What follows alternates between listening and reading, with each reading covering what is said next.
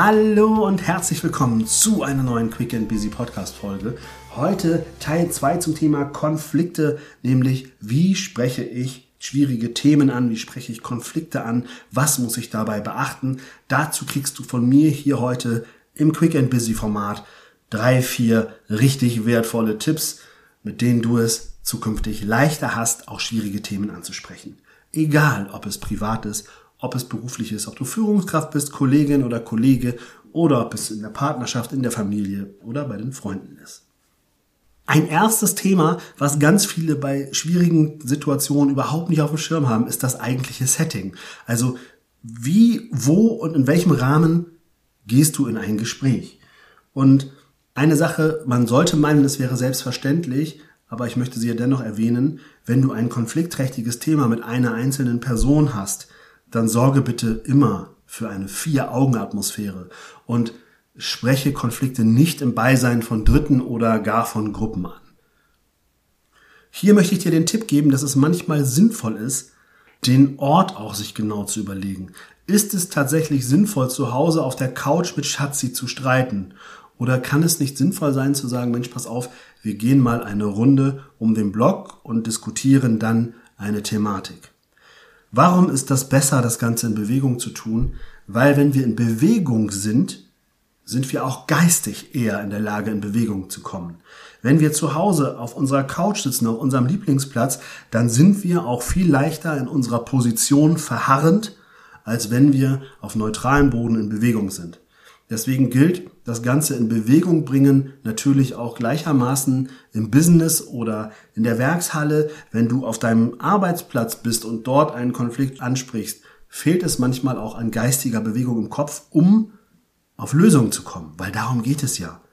Wenn wir einen Konflikt haben, geht es ja nicht darum, zwingend nur den anderen zu zerstören, sondern es geht ja darum, lösungsorientiert auf eine Sache zu gucken, gewinnbringend miteinander zu arbeiten, damit sich die Partnerschaft entspannt, damit sich die berufliche Zusammenarbeit verbessert, damit man Lösungen für Herausforderungen findet. Also halten wir fest, probiert nicht unbedingt die Standardumgebung für schwierige Gespräche zu wählen, sondern sucht euch ein Setting, was entweder ein Besprechungsraum oder ein neutraler Ort ist oder gegebenenfalls sogar tatsächlich ein Spaziergang. Also ich habe das sehr häufig gemacht, auch mit meinem Personal, dass wir kritische Gespräche oder auch Gespräche, wo es um Kreativität geht, in Bewegung durchführen, weil da ist Kreativität natürlich viel leichter zu erhalten und die Emotionen haben eben auch eine gute Möglichkeit zu fließen, weil du bist durch die Bewegung, Motio heißt übrigens Bewegung, Emotion, Motio, ne? nur jetzt für alle, die es wissenschaftlich gerne möchten. Genau, also um die Emotionen fließen zu lassen, ist Bewegung hier natürlich sehr, sehr hilfreich. Wenn du im klassischen Business-Setting dann dein Gespräch mit deinem Mitarbeiter oder deiner Mitarbeiterin oder mit dem Kollegen oder der Kollegin führst, achte bitte darauf, dass ihr euch nicht frontal gegenübersetzt. Weil ansonsten ist alleine schon von der Sitzposition heraus diese Zwei-Fronten-Gesellschaft klargestellt. Das heißt, konstruktive Gesprächsführung setzt man idealerweise am runden Tisch. So wie alle historisch bewanderten Personen werden sich jetzt freuen oder die, die gerne Serien gucken, wenn ihr bei King Arthur mal schaut, dann gibt es eine ganz auffällige Stelle in der Serie oder in dem Film und zwar die Ritter der Tafelrunde. Die sitzen an einem runden Tisch. Und warum? Der runde Tisch steht für absolute Gleichberechtigung am Platz. Weil jeder hat den gleichen Platz, jeder hat die gleiche Sicht, alle können sich gut sehen. Deswegen ist der runde Tisch übrigens der konstruktivste und kooperativste Tisch, den es gibt. Interessanterweise heißen auch ganz viele Veranstaltungen, die man besuchen kann, der runde Tisch der Ausbildung, der runde Tisch der Wirtschaft und so weiter, weil es darum geht, dort auf Augenhöhe miteinander zu diskutieren.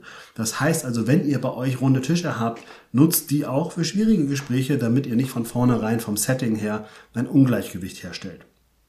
Solltet ihr jetzt aber keine runden Tische haben, keine Sorge, ihr müsst jetzt nicht alle einkaufen gehen. Ne? Auch bei eckigen Tischen kann man eine konstruktive Gesprächsatmosphäre erzielen. Und zwar indem du dich mit deinem Gesprächspartner über Eck setzt.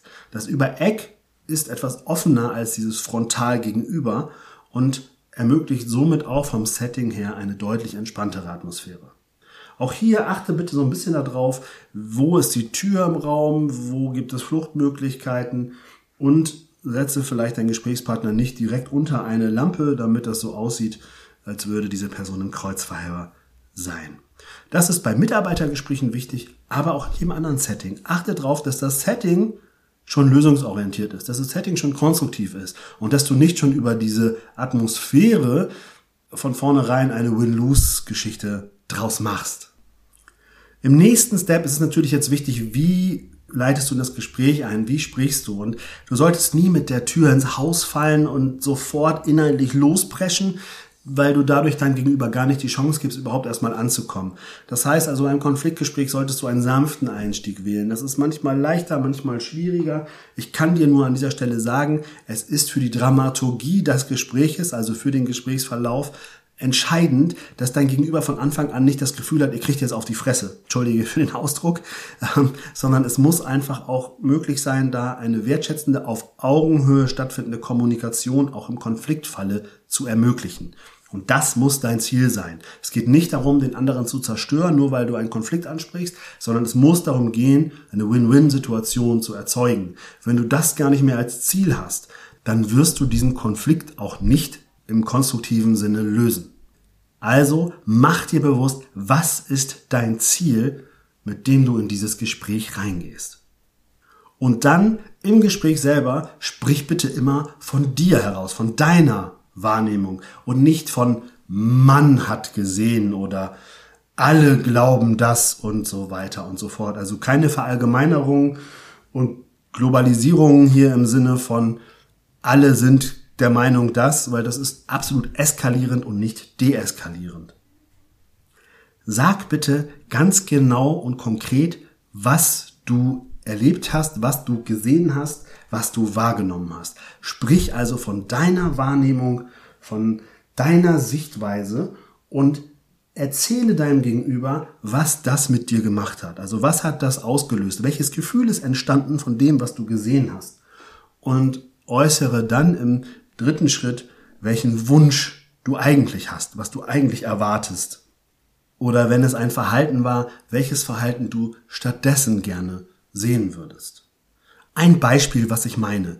Stell dir vor, deine Partnerin oder dein Partner lässt immer die schmutzige Wäsche auf dem Boden liegen.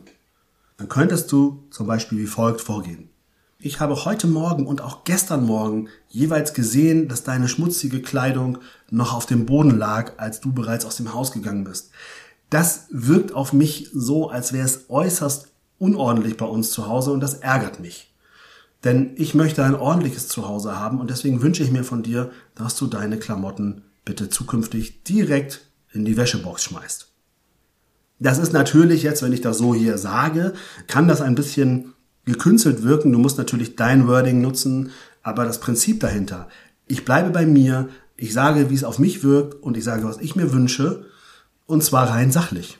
Ich bleibe auf der Sachebene und ich habe natürlich so die Möglichkeit, dem anderen überhaupt erstmal sichtbar zu machen, dass ich mit einem Zustand nicht zufrieden bin.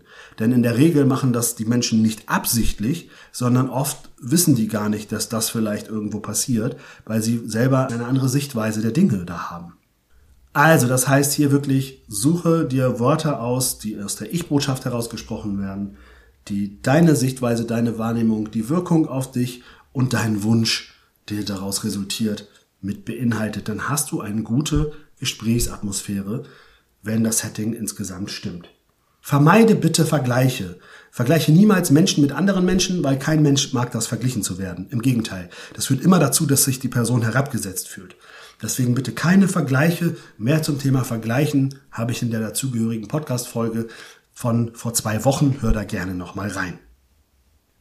Selbstverständlich gibt es noch viele weitere Tipps, die ich dir dazu geben könnte, aber das würde in diesem Fall das Quick and Busy Format hier sprengen.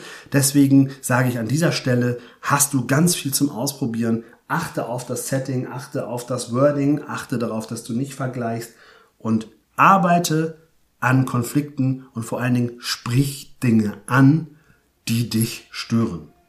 Und jetzt wünsche ich dir ganz viel Erfolg dabei, das für dich auszuprobieren, die Dinge anzugehen, um deinen beruflichen und persönlichen Erfolg wieder einen Schritt näher zu kommen. Ich freue mich, wenn du wieder einschaltest, wenn es heißt Quick and Busy, der Podcast für deinen beruflichen und persönlichen Erfolg. Bis dahin, alles Liebe, dein René.